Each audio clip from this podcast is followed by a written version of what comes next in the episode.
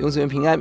今天我们思想民数记第二十三章，我们看到巴兰，神化巴兰的咒诅为祝福，并且是祝福加上祝福。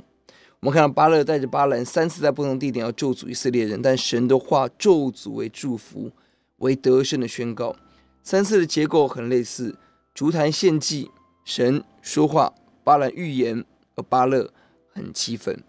如果我们比较四次的预言，我们看到第一段七到十节，神不咒诅以色列人，而且人数众多；第二段十八到二十四节，神不但不咒诅，神定义赐福，而且没有法术可以伤害雅各，雅各如狮勇猛。第三段二十四节。二十四章三到九节是以色列的荣美、复兴跟得胜。第四段是二十四章的十到十九节，是以色列未来的复兴与得胜。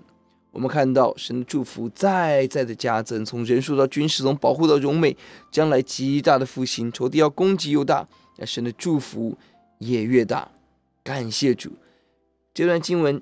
重要的经节在二十三节，断没有法术可以害雅各，也没有占卜可以害以色列。现在必有人论到雅各，就是论及以色列，说神为他行了何等的大事。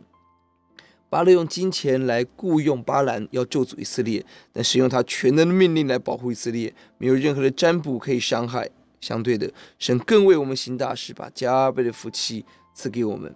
感谢神，在神的保护中，没有任何的邪灵恶者可以来攻击我们。我们一起低头来祷告，耶稣，我们感谢您，我们何等有福，成为你的孩子。我知道这个世界有很多攻击的声音，很多搅扰的声音，但我们深深知道，在基督里，我们已经得胜了。主，你把得胜的恩典、得胜的平安、得胜的确据给我们。